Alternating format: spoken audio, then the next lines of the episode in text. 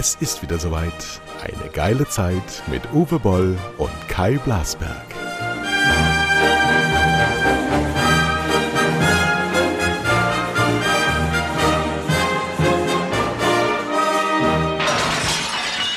Halli, hallo. Hier ist Kai Blasberg mit der Elmar Gunsch Stimme. Nein, hier ist Uwe Boll mit der Grippestimme. Äh, ich bin Gastgeber heute und ich begrüße nicht nur Kai Blasberg. Übrigens, wenn ich ganz kurz dazwischen gehen darf, wenn Elmar Gunsch eine Stimme wie du gehabt hätte, hätte er keine Karriere gemacht. ehrlich ich zu sein. weiß, aber man, man, kann ja. Ich bin zu hoch eingepegelt hier. Ich sehe mich, mich, im Roten. Ja, siehst du, und das machst du immer und immer wieder falsch. Und dann mach es jetzt diesmal richtig. Ich ja, habe ich nämlich an meiner Seite, wenn ich das sagen darf, du musst dich ja bei deiner Stimmlage schonen heute, mhm. an meiner Seite einen großen, prominenten, sehr alten Deutschen, mit dem ich freundschaftlich verbunden bin und der neben mir sitzt, den ich aber leider nicht habe verbinden können über eine technische Leitung, weil ich da immer noch bescheuert bin. Allerdings die Aufgabe unserer geliebten Hörer da draußen im Lande, dieser vielen, vielen jungen Männer und der wenigen sehr schlauen und extrem attraktiven Frauen, ähm, habe ich eine kleine Kostprobe und jetzt hört ihr mal, wie Elmar Gunsch, der es nicht ist übrigens, weil er ist, glaube ich, tot, ähm, geklungen hat. Bitteschön. Naja, da kann ich nur sagen, ich, ich liebe euch alle. Bleibt einfach die nächste Dreiviertelstunde mit uns zusammen, verbringt diese wunderbare Zeit. Hat seine Stimme natürlich aber auch verstellt und er will mit mir in einen Contest gehen, den er nicht gewinnen kann. so, Uwe, was ist los in Deutschland? Äh, erstmal bin ich wieder halbwegs gesund. Nach tagelang, der ist zum ersten Mal wieder in die Schule. Seit sieben Tagen. Und äh, Nathalie ist auch wieder gesund. Was hast du denn? Ich hatte Grippe, alles Mögliche anscheinend. Ist das wirklich Influenza? Genau. Ich habe noch eine Theorie. Äh, letztes Jahr im Winter gab es ja kaum Grippe. Da war der totale Lockdown. Äh, dieses Jahr habe ich mich sogar gegen Grippe impfen lassen. Werde ich nie wieder tun. Nie wieder. Warum Und ich hatte, nee, weil ich ja zweimal richtig beschissene Grippe hatte jetzt. Ich hatte einmal das Norovirus, Magen-Darm im Dezember und jetzt eine richtige volle Bronchitis-Grippe. Äh, ich gehe davon aus, dass ich äh, kein Corona hatte, weil der Walter hat ja einen PCR-Test gemacht und der hat uns ja alle angesteckt. So, ähm, und von daher gehe ich davon aus, dass ich wieder eine normale Grippe hatte. Das klingt übrigens nach einer nordfriesischen Ausrede. Ich gehe davon aus, dass ich kein Corona habe, weil mein Nachbar das auch nicht hat. Ja gut, komm, der Walter im eigenen Haus. Also ich habe auch mehrfach negativ getestet im äh, Schnelltest. Ja. Aber hör mal, ich wäre froh, wenn es jetzt Omikron gewesen wäre. Weil so steht mir ja gegebenenfalls Omikron auch noch äh, an. Wenn ich jetzt mich kaum wieder erholt habe, kriege ich wahrscheinlich Und die Omikron. Theorie ist, dass dein Immunsystem so schwach ist, dadurch, dass ja. wir seit Jahren Masken tragen und so überhaupt keiner Virenlast mehr ausgesetzt sind. Das stimmt. Das ist äh, eine, ja. eine ganz gängige Theorie, ehrlich gesagt.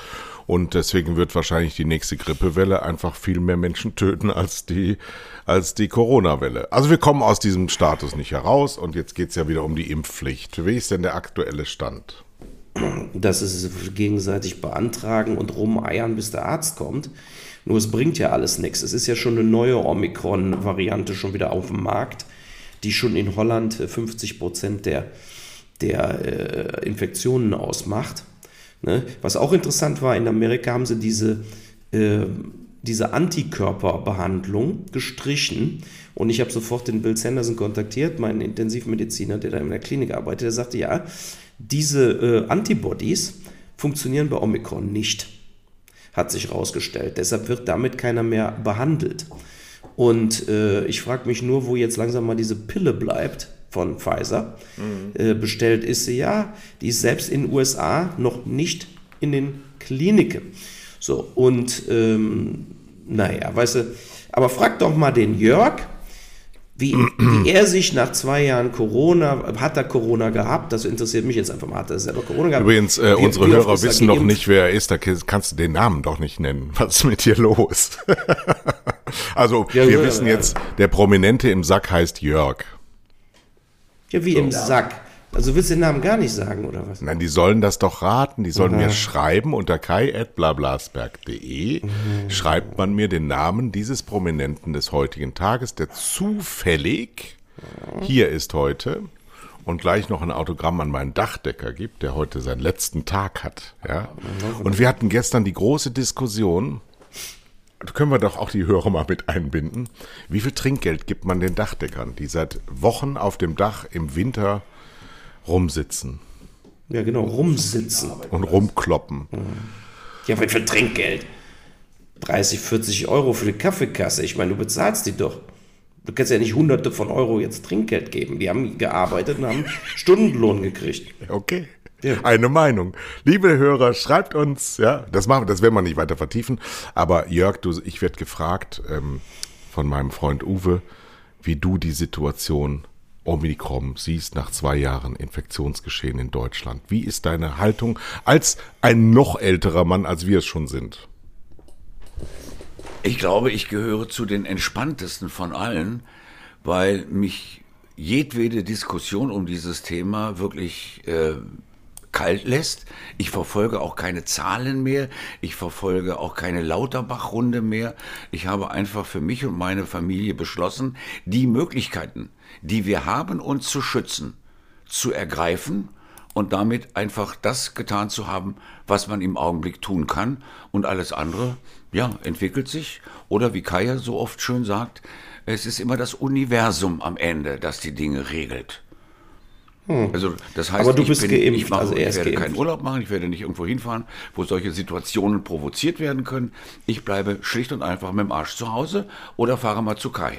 Also Jörg, Jörg macht alles, was ähm, im Regal steht. Das heißt, er ist genauso geschützt wie wir. Und äh, ja. wir waren auch gestern unterwegs in Nordfriesland. Wir waren in St. Peter-Ording mit meinem neuen Pudel. Es war ganz wunderbar, aber du stehst natürlich schon wie Karl Napp da, weil du denkst, der Staat ruft dich auf, alle möglichen Maßnahmen zu ergreifen. Du ergreifst alle möglichen Maßnahmen, musst aber genauso ähm, durch diese Kriegsverbrecherschleusen beim Restaurant wie woanders auch. Und das sind alles so, wo ich sage, Leute, eure Antworten, also staatlicherseits, sind die gleichen wie vor einem Jahr. Vor einem Jahr habe ich die alle verstanden, jetzt verstehe ich sie alle nicht mehr so weiter, ohne weiteres. Team Vorsicht, würde Markus Söder früher mal gesagt haben. Man weiß heute nicht. Es ist ja ein gerader Tag oder ist heute Mittwoch, heute ist Mittwoch. Ach so, wir sind ja auch einen Tag später als normalerweise wegen deiner, wegen deiner Virusinfektion, wenn es überhaupt eine Virusinfektion ist. Es gibt ja auch bakterielle Erkältungskrankheiten. Gibt's ja auch. Weiß man ja alles gar nicht.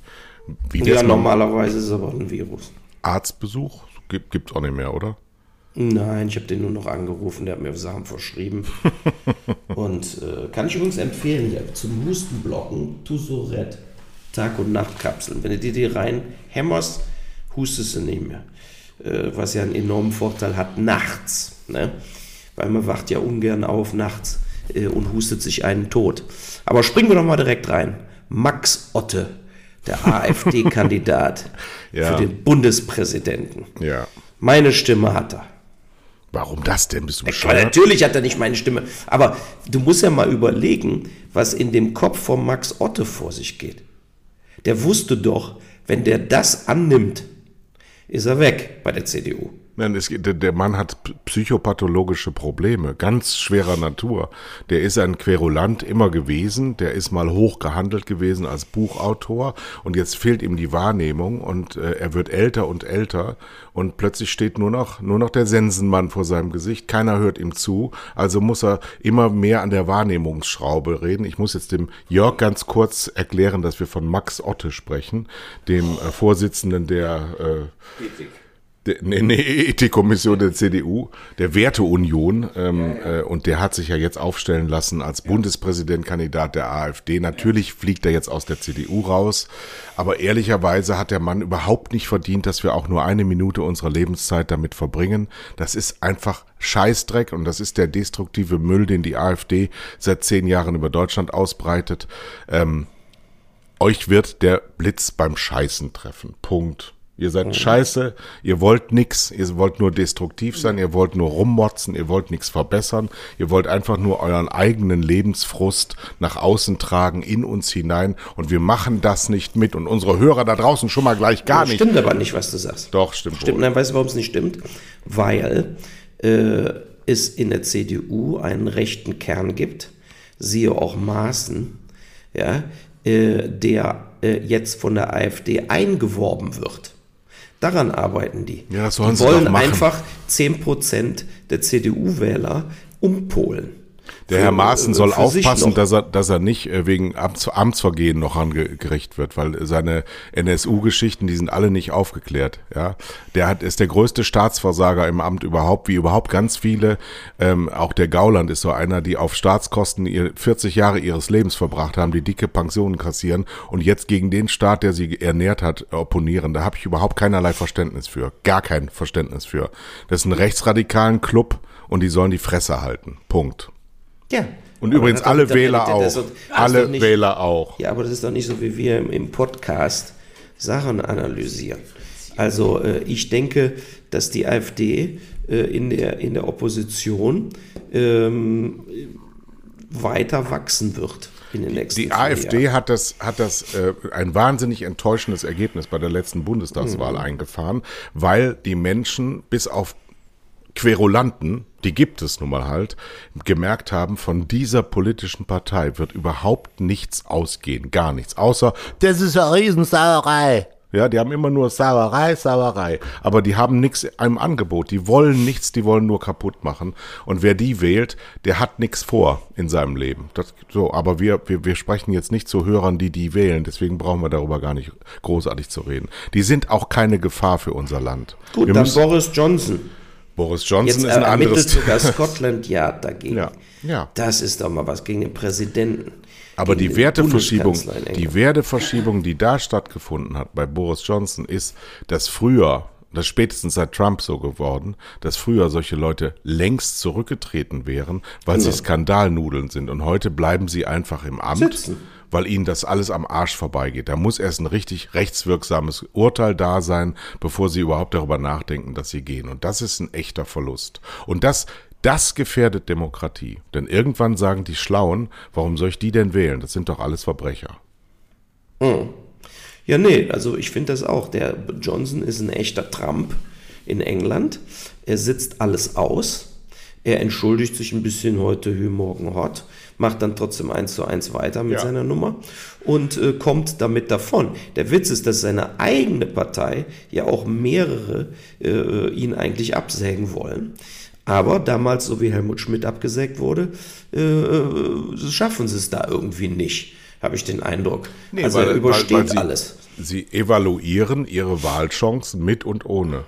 So. Und wenn, wenn die mit ihm, weil er so strubbelige Haare hat und immer irgendwas erzählt und immer eine lustige Rolle spielt und die Engländer auch es nicht so ernsthafte Menschen sind wie wir mit unserer Depressionskolonne im deutschen Wesen, ähm, die, die sehen das etwas sportlicher, das muss man tatsächlich sagen. Ich meine, auch Winston Churchill zu seiner Zeit hat Dinge rausgekloppt, wo du sagen musstest, also das kann ja wohl nicht wahr sein, aber er gilt als Volksheld. Ja, weil am Ende über die, die, die, die Länge der Zeit nur die positiven Sachen übrig bleiben. Und auf die Karte setzt er. Aber ich glaube, er wird sich trotzdem vertun. Die haben nur im Moment keinen neuen. Das darfst du ja auch nicht vergessen. Und Labour hat ja auch nichts vorzuweisen. Dieser Herr Stomer oder wie der heißt, der hat ja auch nichts drauf. Also England, England ist wirklich richtig abgewirtschaftet. Und das tut mir in der Seele weh als großer Briten-Fan. Ähm, die haben nichts mehr zu bieten. Die haben mit dem Brexit, Brexit den größten Fehler äh, ihrer jüngeren Geschichte begangen. Sie merken jetzt auch, dass das ein totaler Fehler war. Es war ein totaler Fehler von dem David Cameron, den Vorgänger von äh, Johnson überhaupt darüber eine Abstimmung äh, stattfinden zu lassen. Die jungen Leute, die urbanen Leute sind nicht zur Wahl gegangen, also haben die abgehängten, was hier AfD wäre, die haben die Mehrheit errungen. Und deswegen äh, hat England als Land oder Großbritannien jetzt diese enormen Nachteile. Dann haben wir eine EU, die das alles geschehen lassen muss, die alle ihre Kräfte auf diesen Scheiß gebunden hat, jahrelang. Wir haben ja nichts anderes gemacht als über, über Brexit gesprochen. Und auf der anderen Seite von Europa sitzt im Osten einer, ein, ein Zuhälter, der uns, der uns verhöhnt. Ja, und gleichzeitig haben wir auch, du erinnerst dich an den Film Wag the Dog mit äh, ähm, Robert De Niro. Ja. Das ist Ja. das, was hier gerade gespielt wird, weil der Herr, der Herr Biden, der hat wieder eine Wahl um die, Kon um die Kongresssitze Ende des Jahres. Und äh, ich habe so ein bisschen den Eindruck, dass Amerika gerade so eine Kriegsgefahr inszeniert und, und der, der ähm, Putin macht dieses Spiel einfach mit. Der sagt, ach so, ich bin eine Gefahr für euch in der Ukraine, ja, dann mache ich das mal. Dann, dann spiele ich, aber dann tanze ich euch auf der Nase um. Wollen wir unseren Gast mal fragen, was er zum Thema Putin sagt? Ja, sag mal. Sag mal, Jörg. Wir wissen immer noch nicht, wer du bist, Jörg. Ich fasse mich kurz, ne? Wie du willst. Kaputtes Arschloch. Putin oder Biden? Ja. Beiden. Bei beiden würde Beide. ich bei, bei, bei beiden würde ich dann bei beiden noch differenzieren wollen. Aber bei Putin so kategorisch, wie ich es gesagt habe. Ja, aber was würde er denn jetzt konkret machen Wahnsinnig als deutscher Bundeskanzler in dieser Situation jetzt? Waffen Was, liefern was, was, in würdest die du als, Ukraine? was würdest du als Scholz machen? Als wer?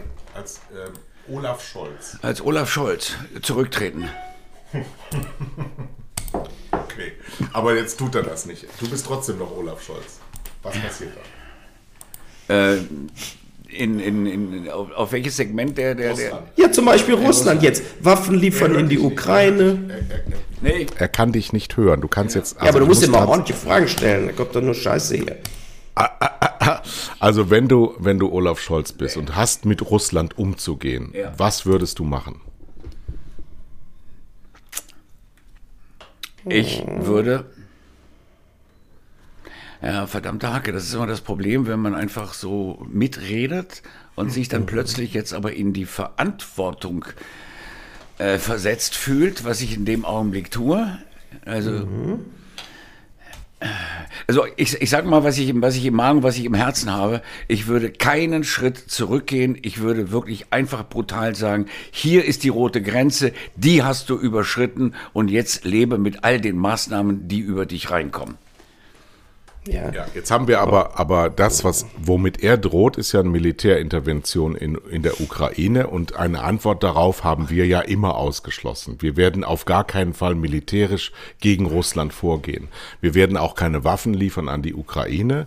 Wir machen Nord Stream 2 zu Ende, das haben wir auch schon zugesagt und sagen, wenn er da einmarschiert, was er niemals tun wird, weil er es einfach umdeklarieren wird, ja, er wird immer weiter provozieren und wir lassen uns provozieren. Also, was machst du dann mit so einem Gegner?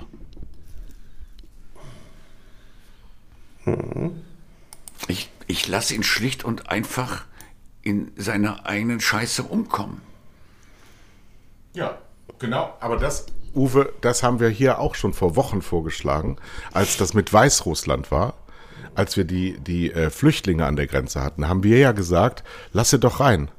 Nimm ihn doch, nimm ihn doch diesen Provokationsfaktor und lass ihn einfach durch, durchlaufen. Nimm diese Flüchtlinge alle auf. Dieser Strom, sogenannte Strom, wird versiegen. Die werden ihre Lust daran verlieren. Und genauso ähm, äh, äh, spielt es mit der Ukraine. Die USA spielt da gerade eine ganz seltsame Rolle, weil per, der Biden den ganzen Tag vor dem Einmarsch ähm, warnt. Und je mehr der davor warnt, desto mehr sagen die Russen, wir machen das nicht.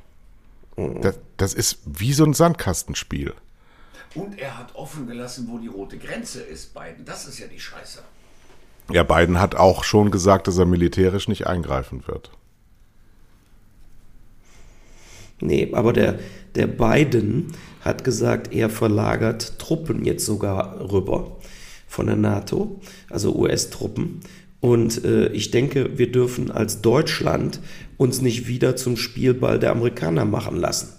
Ich denke, der Scholz muss sehr aktiv mit Putin verhandeln und äh, stimmen mit dem Jörg äh, natürlich, äh, sagen wir mal, von der Emotion verstehe ich den Jörg, aber leider von der Sachlage äh, ist das viel zu wenig. Wir, Aber was wir- willst du denn machen? Was willst du wir- machen? nein, wir müssen- Du als Olaf Scholz. äh, mit Putin verhandeln. Und äh, wir haben es ja schon gesagt, man muss sagen, diese Pipeline, die wir haben, wird nur angeschaltet, äh, wenn die Truppen abziehen. Aber dann wird sie auch angeschaltet. Und das ist genau der Punkt, der jetzt nicht da ist. Ich stimme auch absolut diesem Flottenadmiral äh, zu, dass der Putin am Tisch sitzen will und Respekt will und sich das jetzt hier so erzwingen will. Und äh, dieser äh, entlassene Flottenadmiral äh, hat, ja, hat ja auch berechtigterweise gesagt, Respekt kostet erstmal gar nichts. Ja, so, wir müssen ja über, überlegen, mit, mit was wir hier, wenn wir jetzt einfach so frei raus sagen, wir lassen den im eigenen äh, Saft, in der eigenen Scheiße umkommen, das hilft den Ukrainern ja nicht. Die Ukrainer haben jetzt gerade Angst, dass da zigtausende Tote sein werden, wenn der einfach da mal einmarschiert. Vielleicht auch erstmal zum Spaß im Süden, wo viele Russen wohnen, äh, äh, ne, und sagt, das sind ja sowieso nur Russen, die da leben. Das haben wir jetzt mal eingesagt, diesen Bereich. Ähm, wir spielen hier äh, mit dem Feuer und weil nämlich in Amerika dieses Jahr sind Wahlen. Äh, und ich weiß, die Armees retten sich oft mit irgendwelchen militärischen Abenteuern äh, in Wahlen rein. Und äh, das finde ich echte Scheiße. Ja, also dass wir uns jetzt hier, die Amerikaner sind weit weg von der Front, wir sind quasi an der Front und äh, wir lassen uns hier das Heft aus der Hand nehmen. Der äh, Scholz hat ja den Macron getroffen und der Macron hat ihn ja quasi ermuntert, äh, eine stärkere Front, dass die Franzosen mit den Deutschen zusammen äh, ähm, eben mit den Russen in irgendeiner Art und Weise selber aktiv werden. Äh, und ich finde das richtig. Im Moment, guck mal, wenn du jetzt einen Spiegel aufmachst, da steht, äh, die Alliierten fragen sich, was macht Deutschland im Bereich äh, Ukraine? Deutschland ist total wischiwaschi. Man sagt, wir schicken keine Waffen. Gut, aber du kannst ja auch nicht sagen, äh, äh, auch ihr tut uns so leid, liebe Ukraine, aber wir helfen euch eben überhaupt nicht. Das Einzige, was wir machen, wenn die Russen, ein, äh, wenn die Russen einmarschieren, ist mehr Wirtschaftssanktionen und mehr Wirtschaftssanktionen gegen Russland. Das hilft den Ukrainern natürlich erstmal null. So, und äh, meines Erachtens muss man jetzt proaktiv werden. Wir müssen dahin, wir müssen das Thema vom Tisch bringen, dass der da einmarschieren will. Ne? So, und das geht aber nur, indem man dem Putin äh, äh Respekt zollt und einfach ja, sagt, der Putin, mal, ja. der Putin weiß ja auch, dass wenn er mit Europa redet, hat es mit denen zu tun, mit denen er eigentlich reden muss, um die es eigentlich geht. Und der Putin hat ja nur einen einzigen Ärger, nämlich innerhalb seines Landes zugeben zu müssen, dass dieses ganze Russland total im Arsch ist und überhaupt nichts entstanden ist während seiner Regentschaft.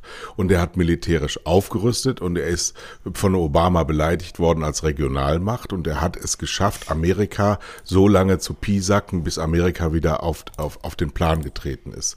Und jetzt kann Amerika eine militärische Auseinandersetzung auf dem Reißbrett gut gebrauchen, weil die regierende ähm, Demokraten eben eine Auseinandersetzung brauchen, weil sie ihre Punkte innerhalb der Reform Reformbedürftigkeit ihres eigenen Landes nicht durchsetzen können.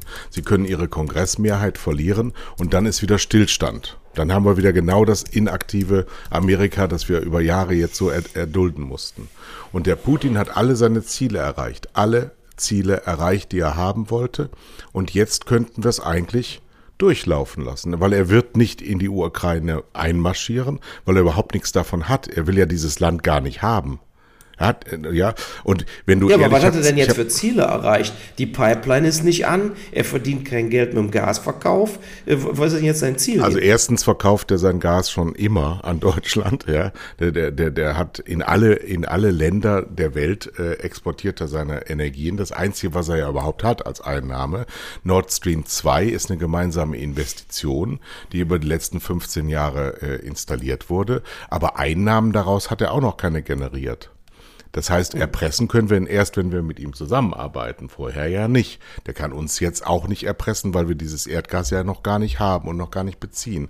Er wollte auf die internationale Bühne zurück. Er wollte zurück zur Weltmacht. Er wollte zurück zu diesem Zarentum, was die haben. Und er muss innenpolitisch davon ablenken, dass er überhaupt nichts auf die Beine gestellt hat. Russland ist als Industrieland nicht existent also als Wirtschaftsfaktor nicht existent, ist hinter Indien in seiner Wirtschaftskraft ähm, und, und die Leute, die Leute haben keinen inneren Wohlstand, außer die Kamarilla selber. Du klickst übrigens ständig mit deiner Maus. Was machst du da?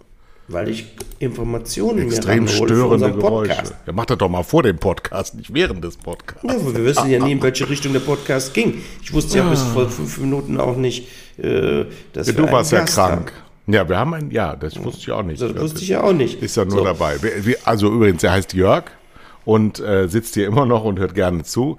Aber äh, dieses Russenthema, das ist, das ist aufgeblasen von den Amerikanern. Die lassen das mit sich machen und der Putin lacht sich gerade kaputt. Ich sehe das alles ein bisschen anders, aber. Ja, was will er denn? Weißt du, was Putin will? Was, die, was der Flottenadmiral gesagt hat. Ein Sitz am Tisch. Der will wieder genau. bei den G8. Er will und nicht, dass die G7 G7 sind, sondern er will G8 er will, er will wieder am Tisch sitzen, er will ernst genommen werden, er will international mitmischen. Es gibt immer Sanktionen gegen Russland, all die Jahre. Äh, die, die sind, viele sind nicht geliftet worden und so weiter und so fort. Und äh, ich denke, das Beste ist, wenn wir versuchen, Russland äh, ähm, einen guten Deal als Europäer untereinander mit Russland zu haben, äh, äh, um eben dieses Säbelrasseln dann auch äh, komplett ad acta zu legen. Ne? So, äh, für immer. Es, es kann nicht sein, dass wir alle paar Jahre aus politischen Gründen oder wie auch immer äh, wieder anfangen mit, mit irgendwelchen äh, Kriegsszenarien. Diese absurd ist ja fast absurd, man kommt ja vor wie in einer, äh, wie, wie in einer Parodie. Das ja? ist, sag ich doch, Wake the ja. Dog, vor, ja. das war 1995. So Diese Szenarien der, Sche der Scheinauseinandersetzung, die kommen immer wieder hoch mit schöner Regelmäßigkeit. Und sie kommen immer nur im Zusammenhang mit Amerika hoch. Ja, da lassen sich, da lassen sich die Amerikaner immer wieder zu provozieren und die Amerikaner haben auch was davon, weil eine militärische Bedrohung heißt Waffennachrüstung. Immer heißt den ganzen militärischen industriellen Komplex hochhalten und für wichtig halten. Und das ist eben, daraus ziehen wir uns nicht raus, das muss man aber auch mal ganz kritisch sagen, wenn so ein Admiral wie der, der jetzt zurücktreten musste, das, was er gesagt hat, war ja unstrittig. Da genau. war ja genau. überhaupt nichts Skandalöses dran. Richtig. Du kannst das ja mal ja. transkriptieren und lesen, dann sagst du ja, was ist daran schlimm. Wenn du aber nur für die, für die, erstens für die Darstellung deiner eigenen Meinung und zweitens für die Darstellung einer relativen Wahrheit entlassen wirst oder zum Rücktritt aufgefordert wirst, muss die Politik aber auch mal eine Antwort darauf finden, was würdet ihr denn jetzt sagen? Was ist denn an diesen Aussagen des Admirals falsch und was sind eure Aussagen dazu? Und das ist halt einfach ein ganz dürftiges Bild, das da abgegeben wird. Und da siehst du eben gerade in unserer Regierung auch, alle die Handelnden sind zum ersten Mal in ihren Positionen und die sind alle relativ irritiert und alle relativ schwach. Ja, absolut. Wir haben eben äh, keine europäische, auch Außenpolitik. Ne? Das ist haben, aber auch nichts Neues. Nö, es ist, ist nichts Neues. Wir brauchen aber eine. Wir können so, das hatten wir ja auch schon oft, dieses Gespräch, äh, wir können so nicht weitermachen, dass wir immer versuchen, äh, in die Badewanne, der Badewanne zu sitzen, aber uns nicht nass machen wollen. Ne? Wir müssen auch mal Stärke beweisen und dementsprechend Verhandlungen führen selber Verhandlungen führen, nicht immer nur andere Verhandlungen führen lassen. Wir lassen hier einen fast senilen, uralten US-Präsidenten, der im eigenen Land nichts zu kamellen hat, weil er von Republikanern komplett überstimmt wird, egal was er durchsetzen will. Ja, der es nicht schafft, da beliebter zu werden in den USA mit 33% Approval Rating, der verzweifelt versuchen wird, diese Midterms dieses Jahr äh, einigermaßen über die Bühne zu bringen. So, diesen Typen lassen wir über unser Schicksal in Europa entscheiden. Lass, lassen wir verhandeln, während ein, äh, äh weiß noch, wo Scholz gesagt hat, wer, wer Führung will, kriegt doch auch Führung bei ihm. Ja, gar nichts haben wir da. Gar, gar nichts haben wir gekriegt. Vom, vom Scholz kommt überhaupt gar nichts. Der muss zum Putin. Der muss mit Macron zu Putin und sagen, wie kriegen wir das, äh, ja. hier die Kuh vom Eis. Ja, so. haben wir ja das letzte Mal schon gesagt, der Macron muss mit dem Scholz zum Putin fliegen ja. und dann müssen die sich einschließen, von mir aus auch auf der Krim. Ja. Und dann kommen sie erst wieder, wenn dann eine Regelung gefunden ist. Dass die sich dann nicht daran halten, ist eine andere Geschichte. Wir haben ja Minsk ja, wir haben das Normandie-Format. Es wird ja immer in der Diplomatie immer nur mit so Stichworten gearbeitet. Aber in Wirklichkeit sind zu viele Leute am Tisch, die ein Interesse an diesem Konflikt haben. Und wir. Ja, auch die Amerikaner. Ja, dann nur. Ja, mit ihrem nur. Gas, was sie nach Europa liefern wollen. Ne? So, und die haben von Anfang an gegen diese Nord Stream Pipeline geschossen, die Amis. Und jetzt haben sie den perfekten Setup dafür bekommen. Und äh, das ist einfach äh, idiotisch. Und man muss einfach mit dem Putin sich zusammensetzen, einfach äh, ganz offen mit dem mal sprechen. Also so, äh, alles ist drin, Wladimir. Ja, alles ist drin. Aber es hängt an dir. Du kannst nicht mit 180.000 Leuten an der Grenze stehen und sagen, ich stehe hier nur zum Spaß. Äh, äh, so, und deshalb müssen die weg. Aber wir garantieren dir, wir, wir nehmen diese Pipeline in Betrieb. Und wenn die Pipeline erstmal in Betrieb ist und der Wandel und Handel äh, äh positiver ist, werden wir uns auch davon, äh, dafür einsetzen, dass internationale äh, ähm, sozusagen internationale äh, Sanktionen geliftet werden. Zum Beispiel könnte der Putin uns auch extrem helfen äh, mit dem Iran. Der Putin könnte unglaublich viel tun im Mittleren Osten, was, äh, was äh, dann eben äh, Friede bringt sozusagen. Ja? Der, der Putin muss ja versuchen, der hat ja einen positiven Einfluss auf den Iran, äh, sozusagen, der könnte sehr stark helfen, dass es wieder einen Iran-Deal gibt mit internationalen Beobachtern, die einreisen, sodass die kein Uran anreichern, um eine Atombombe zu bauen. So, ja, eben auch im eigenen Interesse vom Iran. Weil sonst stehen wir irgendwann morgens früh auf und sehen, dass Israel den Iran zerbombt hat. Ne? Ja, aber Israel, ja. Äh, Israel hat ja auch ähm, eine Atomaufrüstung äh, betrieben, ohne es zu dürfen. Und Pakistan ist auch ein atomares Land. Also wir müssen dem Iran auch mal klar darlegen, warum er nicht können darf, was Pakistan darf. Und äh, wir können nicht immer nur auf die Geschichte abzielen und, und sagen, ähm, das ist aber so, wir wollen die atomare Weltmacht äh, darstellen und alle anderen dürfen nichts. So, Nein, aber jetzt, das genau, das sehe ich ja auch so. Du musst, du musst schon begründen. Ich meine, Iran, äh, Pakistan hat die Bombe, weil Indien die Bombe hat. Ja, das ist das größte Risiko auf diesem Planeten Erde eines äh, sozusagen einer nuklearen Eskalation äh, ist auf die ist diese zwei Länder, die sich konträr gegenüberstehen und hassen. So und da äh, äh, hängt ja sozusagen nur davon ab, wer ist da an der Regierung. Ne? Wer ist da äh, am, am Ruder, sodass es eskalieren könnte? Nur wird zum Beispiel Pakistan und, und Indien, wenn, dann schmeißen die Atombomben äh, auf, auf gegenseitig, auf sich selber. So, der Iran hat immer wieder gesagt, dass sie Israel zerstören wollen. Und der Iran ist auch sehr nah an Europa. Ne? Da ist ganz was anderes wie mit Pakistan. Äh, die müssen ja nur quasi 1000 Kilometer schießen äh, oder sonst irgendwas. So, also der Iran ist eben auch ein extrem äh, fundamentalistisches Land. Äh, einerseits sind sie aber auch eher sehr weltoffen, sie sind also nicht so wie die Taliban. Und auch da, da geht es genau wie beim Putin. Es geht um Respekt. Wir haben die Iraner behandelt wie den letzten Scheiß. Der Trump ist einfach ausgetreten aus dem Iran-Deal und alle haben nichts gemacht. Keiner hat gesagt zum Trump, na gut, wenn du jetzt austrittst, dann machen wir als Europa unseren eigenen Deal mit denen. Dann äh, unterstützen wir die wirtschaftlich, dann, dann liften wir die Sanktionen. Gegen Iran sind unglaublich viele Sanktionen in Kraft, die das Land ausbluten lassen. Da müssen wir eben diese äh, Handelssanktionen liften. Da müssen wir sagen, wir machen jetzt wieder Deals mit dem Iran als Europa, als EU, damit die wirtschaftlich gestärkt werden, damit die sich besser fühlen, damit die Respekt bekommen. So, und im zweiten Schritt versucht man dann eben diesen, diesen äh, äh, Nuklearplan äh, tatsächlich wieder zu kontrollieren, dass man einfach sagt, guck mal, ihr braucht keine Atombombe.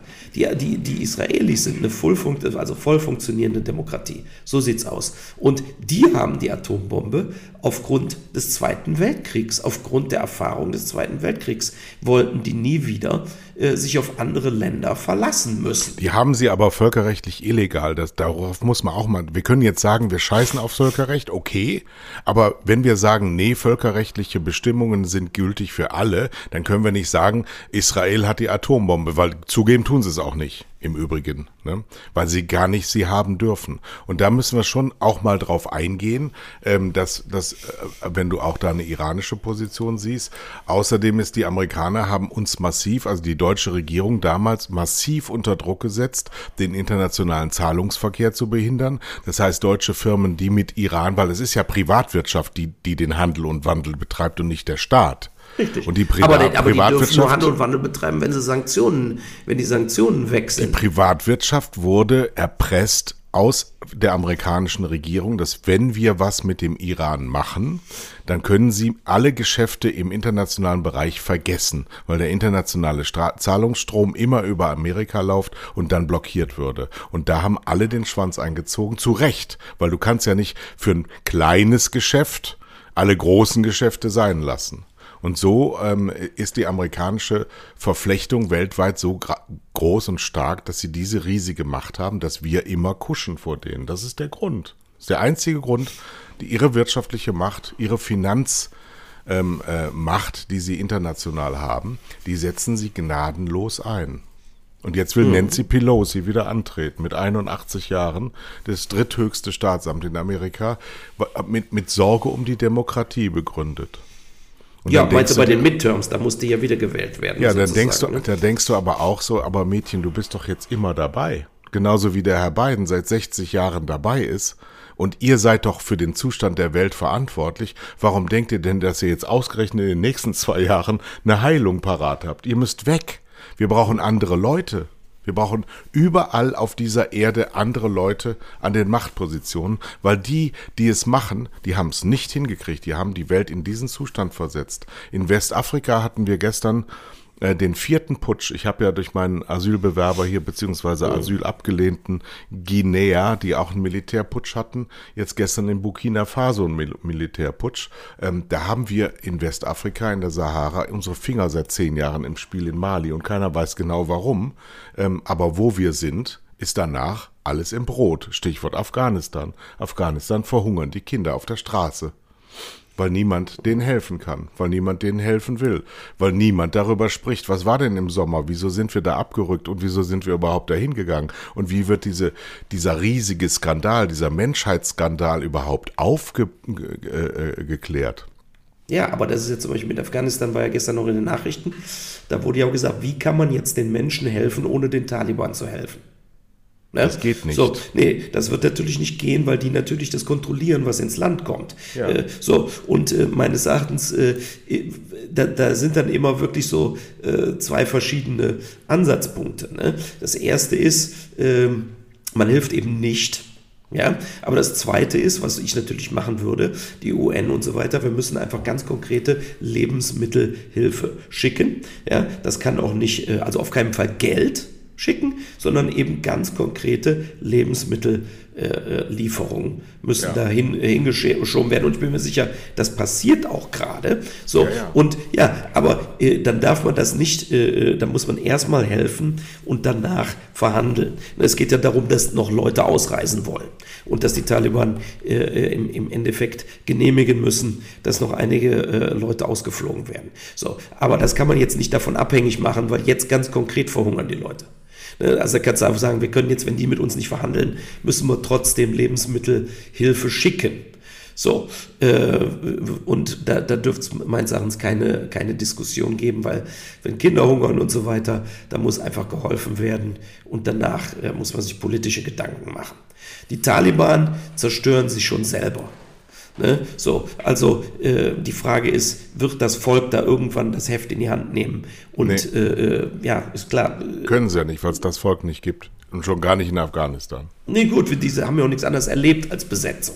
Jetzt seit von den Russen, dann von der NATO, äh, jetzt von den Taliban und vorher zwischendurch auch von den Taliban. Aber Fakt Nein, weil ist, sie auch kein Staatsverständnis haben, wie wir das haben. Es gibt äh, in Afghanistan keine Menschen, die sich als Afghanen bezeichnen. Das gibt es einfach nicht. Nee, sind, aber, aber die, die, Stämme die und Völker. Die, aber die Faktenlage ist ja in Afghanistan, dass äh, du kannst sagen, 100.000 Taliban kontrollieren 20, 30 Millionen andere Menschen. Ja.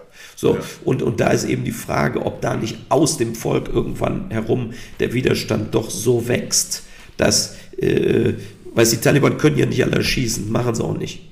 Die wollen mit denen zusammen diesen Staat kontrollieren. Ähm, und die werden auch nicht gegen den Willen dieser 20, 30 Millionen e-, ewig weiter regieren können.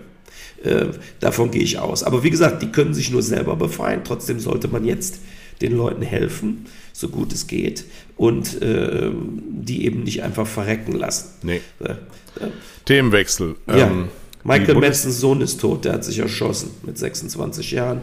Äh, äh, die Leute sterben pausenlos. Viele Menschen wissen nicht, wer Michael Madsen ist.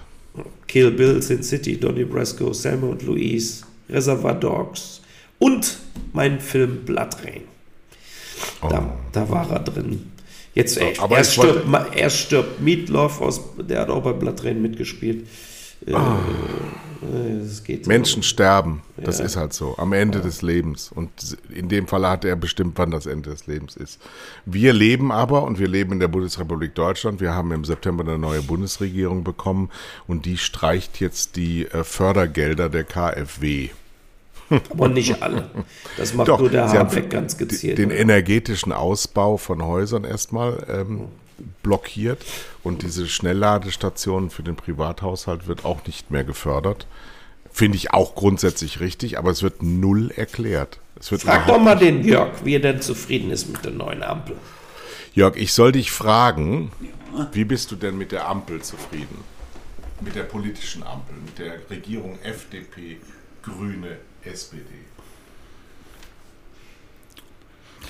Äh, jedwede Mischung von irgendwelchen Kräutern oder irgendwelchen äh, Chemikalien oder was auch immer ist immer verderblich. Und das ist, ja, das ist, ja, weil, weil du, du kommst ja einer solchen Mischung, du kommst ja nie an die Wurzel ran. Äh, weil jeder schiebt dann den, den, den schwarzen Peter dem anderen zu und du kommst, du kommst einfach nie an die Wurzeln. Und wenn schon Ampel, dann kann ich nur sagen, meine letzte Ampel, die ich begrüßt hätte, die sich leider auch nie durchgesetzt hat, war Frau Künast mit ihrer Ampel zu sagen, wenn du einkaufen gehst, hör mal, bei Rot lass es stehen, bei Gelb überlege dir nochmal und bei Grün kannst du zugreifen. Das einfachste System, was wir jemals hätten haben können. Mhm. Ja Weiß gut, aber, aber Jörg, wer, wer wäre denn deine Alternative jetzt gewesen? Es geht ja nur noch Wen in, drei, in Dreierkonstellation schweren Herzens, ich bin eine CDU-Karteileiche, seit war irgendwann mal JU-Vorsitzender im Allgäu vor 150 Jahren, äh, habe die Karteikarte auch noch drin gelassen, habe schweren Herzens, weil ich einfach dachte, sonst kommt überhaupt keine gescheite Koalition zustande, habe ich die FDP gewählt. Ja. Du lieber Gott, was habe ich denn für Gäste ja, hier? Das, das hätte ich auch vorher mal erfragen sollen. naja gut, ich habe gewusst, also äh, wir wissen, wir können ja jetzt ein paar Hinweise geben auf den Gast Jörg. Er war Bundeswehrsoldat, Berufssoldat ähm, und äh, hat dann umgesattelt auf Journalist, kann man so grob oh. vereinfacht sagen, und musste sich deswegen aus dem Bundeswehr... Ähm, ähm, Dienst Camp befreien, lassen. befreien lassen, das was gar nicht so einfach ist. Und wenn man dann noch ihn kennt oder die Geschichte der Bundesrepublik Deutschland kennt und weiß, dass er 1968 Berufssoldat geworden ist, also in einem Jahr, wo der denkende Deutsche links war, da muss man dann sagen, wow, allerdings. Erstaunlich, erstaunlich. Nein, aber guck mal, ich will ihn mal gerne loben. Er hat nicht CDU gewählt. Der hat selbst er gesagt, das geht nicht. Aber für, bei Max Otte ist das ja schon Parteiausschussverfahren. Aber du musst ihm sagen, was ich dir sage. Sonst ja. hört er das doch nicht. Er, er lobt dich sehr, dass du ähm, trotz deines äh, Status als Bundeswehrsoldat rechtskonservativen äh, CDU-Mitglieds die FDP gewählt hat. Ich kann das, das ist noch nicht lobeswert, aber Max Otte ist für die Mitarbeit mit einer anderen Partei jetzt gerade mit einem Parteiausschlussverfahren überzogen. Jörg. Worauf soll ich jetzt antworten? Gar nichts. gesagt. Du hast jetzt nichts gesagt. Du setzt es an, dass du was sagen wolltest. Nein, also jetzt zu begründen, warum ich zum Beispiel die FDP gewählt habe, was dir offenbar ja nicht gefällt, äh, finde ich müßig. Das war ein rein, ich sag mal, ein rein rechnerisches äh, Exempel, um die einen wirklich draußen zu lassen, definitiv, und denen keine Chance zu geben, reinzukommen. Also es war ein rein, rein rechnerisches Kalkül, die FDP zu wählen. Dabei habe ich auch nicht unbedingt an Herrn Lindner gedacht. Das wäre würde mich auch irritieren. So, jetzt schreibt nochmal an kai.blablasbeck.de, wer ist das? Denn der, der das errät, der wird dann in die Auslosung kommen, um ein herrliches Fleischpaket von Süderhüfter, das Mitte Februar wieder ähm, ausgetragen wird. Jetzt müssen wir natürlich wieder mal an dieser Stelle über Borussia Mönchengladbach sprechen. Gewinnt ihr in diesem Jahr noch ein Spiel oder habt ihr keinen Bock mehr? Mit wem redest du jetzt? Ja, Borussia Mönchengladbach bist ja wohl nur du. Äh, ach so, ja gut, natürlich wird Gladbach noch ein Spiel gewinnen. Aber gegen wen denn? Keine Ahnung, aber hoffentlich gegen Bayern München. Aber da spielen sie leider nicht mehr. Nee, gegen. kommt nicht mehr. Äh, trotzdem war ich froh gestern über Handball, ein versöhnliches Ende äh, gegen Russland, äh, mit einem Zauber-Camper-Trick. Äh, äh, zehn Sekunden vor Schluss den Siegtreffer zu schießen. Ein doppelter wie, kann man, wie kannst du denn mit... War super. Mit, mit, Zu Gladbach fühle ich mich emotional. Äh, ich bin äh, sozusagen am überlegen, ob ich Mainz-Fan werde jetzt. Ja, absolut. Weil ich ja hier sitze und die spielen doch einen deutlich besseren Fußball. Ich weiß, ich kann nicht Gladbach abschütteln, aber äh, zum Beispiel mein guter Freund Dietmar, der war all die Jahre Schalke-Fan, bis er so die Schnauze voll hatte von den blöden Arschlöchern, dass er jetzt einfach kein Schalke-Fan mehr ist und nee. fühlt sich bedeutend besser. Ich weiß, du kannst das nicht abschütteln, du bist auch Leverkusen-Fan. Leverkusen blamiert sich nie so wie, wie äh, Gladbach, weil Leverkusen hat immer Krisen, aber schafft es dann zumindest noch in die Europa League. Während Gladbach hat Krisen und äh, gewinnt kein Spiel mehr für ein halbes Jahr. Äh, äh das ist das Schlimme bei Gladbach mit der teuersten Mannschaft aller Zeiten. Warum ist der äh, Eberl krank? Was hat der? Keine Ahnung, vielleicht auch Corona. Ne? Ehrlich? Ich weiß es nicht. Aber, kein aber, Corona. Nein, aber der Eberl äh, ist, ist ein netter Typ, aber man muss jetzt auch ganz klar sagen, mit Adi Hütter hat er in die Scheiße gegriffen. Äh, glaube ich nicht, glaube ich nicht. Doch, doch. Ich glaube, dass das System Gladbach ähm, durch Corona zerstört wurde.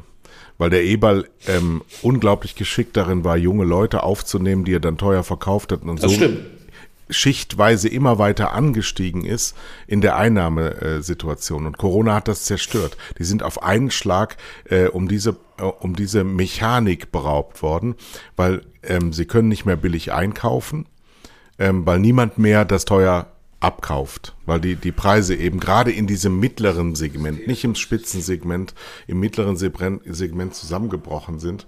Und äh, das System Gladbach ist tatsächlich tot. Und jetzt wollen die Hälfte der Mannschaft weg. Das heißt, die sind mental nicht mehr äh, auf dem. Die sind nicht mehr dabei. Nee, so, richtig. und das, da kann der Eber gar nichts dafür, weil der kann ja nicht plötzlich was falsch machen, was er immer richtig gemacht hat. Aber dieses System, das Systemische, funktioniert nicht mehr. Und was Neues sich dahin einzusetzen, das wird auch nicht funktionieren. Und äh, ich glaube, dass die Bundesliga mit der Art und Weise, wie sie gearbeitet hat, jetzt am Ende angekommen ist. Dass wir den Höhepunkt überschritten haben und dass wir jetzt ähm, uns daran gewöhnen müssen, dass wir mit Fürth gegen Augsburg äh, abgespeist werden in der Sportschau. Und ich äh, be bedauere weißt, was das sensationell ist auch, dass The Zone, die zeigen ja nur ein Spiel die Woche. Ja. Ne? So, die verdoppeln ihrem Monatsabo. Preis. Das war gestern auch in der Presse. Und ja, ich habe ich hab Saison, weil ich ja auch gerne Boxen gucke. Aber äh, die, die kosten sonst 14 Euro im Monat. Die kosten, die wollen 29 Euro ab sofort. Äh, nur wenn du ein Jahresabo hast, so wie ich, läuft das noch weiter bis zum Schluss. Aber das werde ich natürlich kündigen, weil ich zahle ja nicht 30 Euro für ja ein scheiß Spiel. Bielefeld ja. gegen Augsburg. Ja, nee, genau, aber die haben, die haben auch ein paar äh, Champions League haben sie ja auch äh, so, aber es ist mir sowas von scheißegal. Das werde ich absolut kündigen. Äh, äh ne? Und, aber das war doch klar, dass die mit ihren Einstiegspreisen, das ist wie so ein Heroinhändler. Der erste Schuss ist umsonst, kommst du ganz, ganz äh, klein in den Markt rein. Am Anfang, äh, als ich da mal Kunde war, hat das, glaube ich, 7,90 Euro gekostet. Genau, war noch so. deutlich billiger. Schon Und jetzt bist du bei 30 Euro für die für eine Leistung, wo du sagst, ist, ich meine, die, die bieten ja auch keine große redaktionelle Leistung. Das muss man auch mal sagen. Das ist ja nicht doll, was die da Nö, machen. Die billigste vom billigsten. Oft haben sie die Reporter sitzen, so wie ich jetzt hier gerade, vom Computer und gucken genau. sich das an. So, genau. Und äh, das ist äh, also unterirdisch, eine Unverschämtheit. ja, äh, aber äh, ich glaube, äh, die, die kaufen ja viele Rechte, gerade im, im Boxen haben die ja unglaublich viel Geld investiert unglaublich viel Geld. Ne? Äh, bestimmt eine Milliarde haben die im Boxen. Ja, aber was ist im Boxen denn im Moment interessant? Erzähl ne, uns ne, Die haben Canelo mal. Alvarez, ne, der natürlich ein Superstar ist. Dann hatten sie den Triple G damals, haben sie rübergeholt. Äh, die haben äh, den äh, nicht in Tyson Fury, also im Schwergewicht, den, ich glaube den Joshua oder jetzt auch den Bronx Bomber, wie auch immer. Boxen in den USA er hat, hat schon Qualität, nur die Sache ist die, die interessanten Kämpfe kommen hier mitten in der Nacht. Nur ich ja. bin nicht mehr zu Muhammad Ali Zeiten, wo ich aufgestanden bin. Ich nee. stehe wegen so einem Scheiß nicht auf. Das heißt, wenn ich morgens früh aufwache, sind die alle kostenlos auf YouTube, die Fights. Ne? So, da brauche ich den Sohn gar nicht mehr. Da sitze ich hier, mache mir einen Kaffee, äh, klick YouTube, gebe geb in ein Boxen, äh, äh, letzte, letzter Tag So, da ist alles drauf. So, und von daher werde ich das natürlich kündigen. Das ist, ist Irrsinn und Fußball kann sich so kein normaler Mensch mehr. Aber äh, jetzt, jetzt sag doch mal zum Thema Boxen. Ich war früher auch ein Boxfan, mhm. also jetzt nicht so wie du. Ich weiß auch nicht, was, also ich weiß gerade, was ein Jab ist. Aber wieso ist das so untergegangen? In der also, öffentlichen Wahrnehmung? Also in, in Deutschland ist Boxen so tot. Ja, du, äh, wir hatten ja hier nur einen Hype, weil ARD und ZDF in Boxstall Kohl, Boxstall Sauerland unter Vertrag genommen hatte. Und die hatten damals eben aus der Ex-DDR top ausgebildete Boxer bekommen. Ne? Maske, Ottke, Bayer etc. Die haben in Deutschland einen Hype ausgelöst. Dann wurden die Leute älter und es löste sich in nichts auf, weil wir in Deutschland schon seit 30, 40 Jahren oder überhaupt in Deutschland, in Westdeutschland, nie eine erfolgreiche Ausbildung der Jugendlichen hatten zum Boxen. Äh, die ganzen, die hier was drauf hatten, auch bei Olympischen Spielen, waren alle Ossis. So sieht's aus, weil die da von klein auf dahin trainiert worden sind. So. Und in den USA hast du aber unglaublich viel eben aus Lateinamerika, Philippinen, Mexiko, äh, die kämpfen um ihr Leben. Das ist, äh, die, die, die, die fangen klein an und die haben die Disziplin, die haben die Armut, wie die mhm. Kubaner und so weiter, die die dann zum Boxen treibt. Und da ist die Boxhalle ihr, ihr, zweites, äh, ihr zweites Home. So in den USA, ich habe ja in den USA, also Vancouver gelebt, da habe ich natürlich diese Kämpfe alle HBO, Showtime, äh, Fox äh, live gesehen und da ist eine ganz andere Qualität. Da ist in Europa, ist nur England, hat noch ein paar gute Leute auch, weil da viel Geld fließt mit Sky, äh, und dann jetzt auch mit Saison. Die sitzen ja in England. Äh, so, da hattest du ein paar Leute wie der Joshua und so weiter, die jetzt internationale Qualität hatten. Du hast international sehr, sehr gute Fighter im Moment. Das ist aber sehr US-spezifisch. Und das kannst du hier eben nicht live gucken. Und äh, ist ja ja, aber so. sagen wir doch mal so, also die, die, äh, ähm, auch unsere Gesellschaft hat ja genügend Armut. Also es ist ja nicht so, dass wir, dass wir äh, überhaupt keine jungen Männer mehr haben, die nicht aus untersten Verhältnissen Nein, kommen. aber die haben Warum auch nicht diese Trainingsmöglichkeiten. Die, die, haben, du kannst ja nicht, zum Beispiel hier der Walter wollte hier in Mainz zum Boxen gehen. Ne? Klar, mhm. wegen Corona. Erstmal wegen Corona gab es überhaupt kein Boxtraining. So, mhm. dann wurde gesagt, wir nehmen erst Kinder ab 10. Wir nehmen keinen unter 10. Äh, und da habe ich dann gesagt, ja gut, aber wie, was ist denn das für eine Nachwuchsförderung? Wenn mhm. Kinder mit sechs schon boxen wollen, ist das nicht das Beste, was passieren kann. Also jetzt, um Nachwuchs auszubilden. Wenn einer mit zehn anfängt, hat er doch schon einen Wettbewerbsnachteil ja. im Vergleich zu den ganzen Russen oder so. So, und äh, der meinte, ja, das ist aber zu viel Aufwand mit der Kinderbetreuung und so. So, da war dann schon mal der Ausfall. Und äh, das, das ist einfach, äh, dann haben die zweimal die Woche Training. Und in den USA ist das ja traditionell so, die Boxdinger sind auf, da gehst du hin. Damals bei Bayer Leverkusen gab es einen guten Boxtrainer, das war der Smolacek. Der hat den Felix Sturm entwickelt. Mhm. Ne? So, der, der hat mehrere Leute hinterher, äh, wohl, also der war ja nur der Jugendtrainer, aber die durften fünfmal die Woche, konnten wir in Leverkusen damals zum Boxen drehen, zum Training, fünfmal die Woche. Das ist ein unglaublicher Wettbewerbsvorteil, den bei den meisten Clubs, ich war damals auch hier in Mainz zum Spaß noch beim Boxen. Da bin ich zum BC Mainz, Boxclub Mainz. So, die mussten jedes Mal zu jedem Training einen Ring aufbauen, die Säcke aufhängen. Wenn du da zum Training gingst, warst du erstmal eine Dreiviertelstunde am Aufbauen. Mhm. Dann hast du anderthalb Stunden trainiert, dann kannst du wieder abbauen. Und ey, Ganz ehrlich, da hat doch keiner Bock drauf. Ne? Also äh, ich bin da zehnmal gewesen, habe da gesagt, ey, da ist so viel Arbeit, da habe ich keinen Bock mehr. Ne? Ich bin so, da war sowieso dann schon zu alt und so, aber ich dachte, komm, halt dich fit, geh mal zum Boxen. Nur, das, äh, also, eine Zeitverplemperung vor dem Herrn. Also, also in Europa hat Boxen einen riesen äh, sozusagen Downfall. In den USA ist Boxen stärker im Kommen wieder die letzten Jahre, weil UFC hat Boxen den Rang abgelaufen. Mhm. Ne, Ultimate Fighting. Aber äh, in den letzten paar Jahren kam Boxen wieder ein bisschen zurück. Und das hat vorrangig auch damit zu tun, Legendenbildung. Du hast beim UFC hast du keinen Kämpfer, der nicht schon mal verloren hat. Weil dann eben auch ein bisschen Glück ist. Ne? Die hauen da und treten. Und äh, wo hast du noch so eine Karriere, wo einer jahrelang und jahrelang nicht verliert? Das hast du beim UFC nicht. Das hast du beim Boxen. Das hatte Floyd Mayweather. Ne? Und äh, die haben so eine Legendenbildung noch gehabt. Und das, das, äh, das konntest du beim UFC nie aufbauen. Da hatte mal einer zehn Kämpfe gewonnen und auf einmal kriegte, rennt er da in so einen Tritt rein, bumm, weg vom Fenster für immer. So, das hast du beim Boxen nicht. Ne? Also, ich bin großer Box-Fan, äh, werde auch Box-Fan bleiben, aber äh, in Europa ist da nichts, was du dir angucken Was, was ist denn äh, stilistisch beim Boxen am schönsten für dich? Ist das geringer Gewichtige oder sind das schon die Schwergewichtler? Nö, ich meine, jede Gewichtsklasse hat was für sich. Ich finde natürlich, beim Schwergewicht hast du natürlich den höchsten äh, Gefahrenlevel. Ne, da denkst du auch, wenn jetzt hier der einmal trifft, kann alles vorbei sein. Aber die besten Kämpfe sind immer so im Mittelgewicht. Ne? Du hattest damals Heckler, Hearns, Sugar Ray Leonard, äh, äh, später dann auch hier mit, mit Triple G, äh, Oscar de la Hoya. Äh, weißt du, jetzt, jetzt hast Ja, aber das sind ja alles Namen, die kennen auch die, die Laien. Äh, aber heute, ehrlich? Nee, und heute kennst du nur Canelo Alvarez, müsstest du eigentlich kennen. Ja, äh, Joshua. Canelo Alvarez. Ja, und, dann, und dann hast du sehr, sehr viele, die sind tatsächlich nur noch bekannt unter Boxfans. Ja. Ne? Die Charlo-Brüder, hast du noch nie gehört, sind auch nee. beide Weltmeister. Äh, Darren Hurd. Äh, du hast natürlich Namen unter den Boxfans, wir kennen diese Leute. Äh, kennst du Lomaschenko? Nee. Das ist ein Russe, der hatte 390 Amateurkämpfe, 389 Siege. Und äh, zweimal äh, äh, olympisches Gold als einziger Boxer.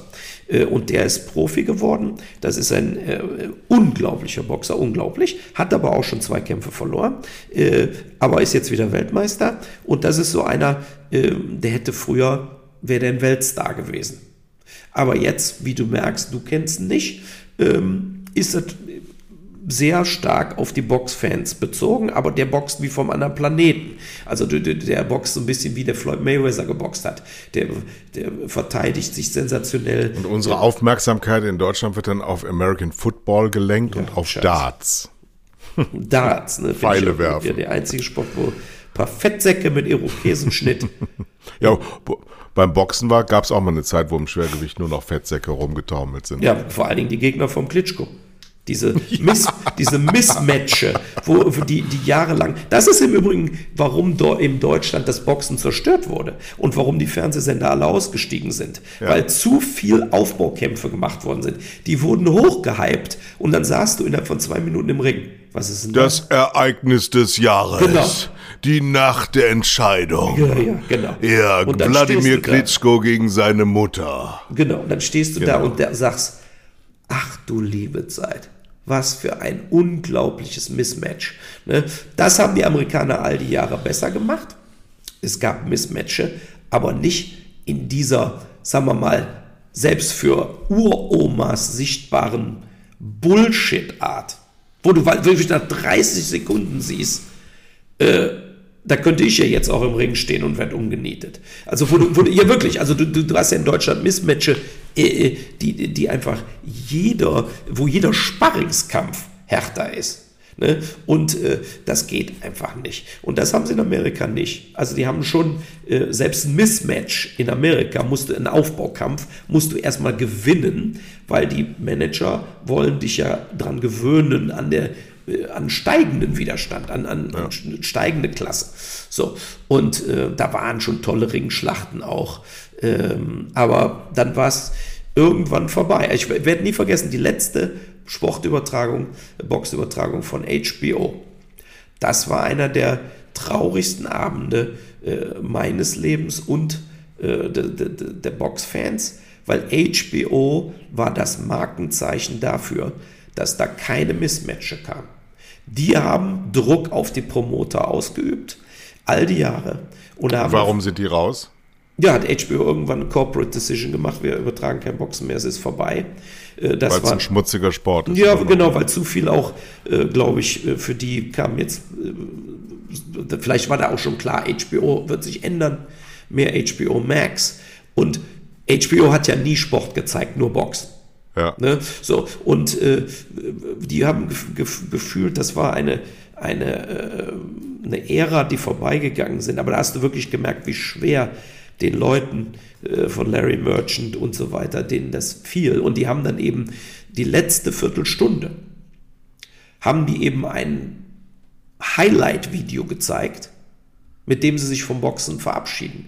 Und da wurdest du erstmal, konntest du sehen, dass Boxen war HBO. Hm. Ne? Vom Thriller in Manila zu Rumble in the Jungle bis Mike Tyson. Und äh, die haben dafür gesorgt, dass eben tatsächlich die Besten der Besten gegen alle geboxt haben. Und äh, das wurde auch nochmal in dieser Ali-Doku von Ken Burns deutlich. Der Ali hat immer nur die besten Leute geboxt. Ne? Von Larry Holmes zu Leon Spinks äh, zu Frazier zu Foreman. Es gab da eine Zeit, da hatten die kein Interesse an Missmatchen. Die haben einfach die Besten antreten lassen, immer. Und äh, äh, dafür bist du dann auch nachts aufgestanden. So, und diese Zeiten sind eben lange, lange vorbei. Und so, jetzt haben wir dir, jetzt so. haben wir dir, jetzt haben wir dir aus deiner, aus deiner äh, ja. reichhaltigsten, du durftest über Boxen reden, sagt Dankeschön, Kai. Wir haben danke, den Jörg Kai. Dräger immer noch hier sitzen. Ja. ja. Jetzt hast du den Namen verraten. Wir sagen ja, danke Jörg Dräger. Hm. Jörg Dräger ist eine Legende der 90er Jahre, ist wiedergekommen bei Sat 1. Er wird auch wieder erscheinen im deutschen Fernsehen. Er ist mein Freund und ich sage danke, dass du da bist, Jörg. Und dich, Kai, als Erscheinung erlebt zu haben in diesem Podcast, ist wirklich die ganze Reise wert gewesen. Danke auch dir, Uwe. Ja, Jörg, hör mal. Äh, ess mit ihm noch ein bisschen Gulasch, bleib gesund und. Wir fahren jetzt nach Husum. Haut rein. Ja. Bis ja, dahin, ja. ne? Tschö. Also, nochmal. Ich? Ja. Tschö. Jetzt bin ich auch fertig. Also, bis Samstag. Tschö. Gut, ciao.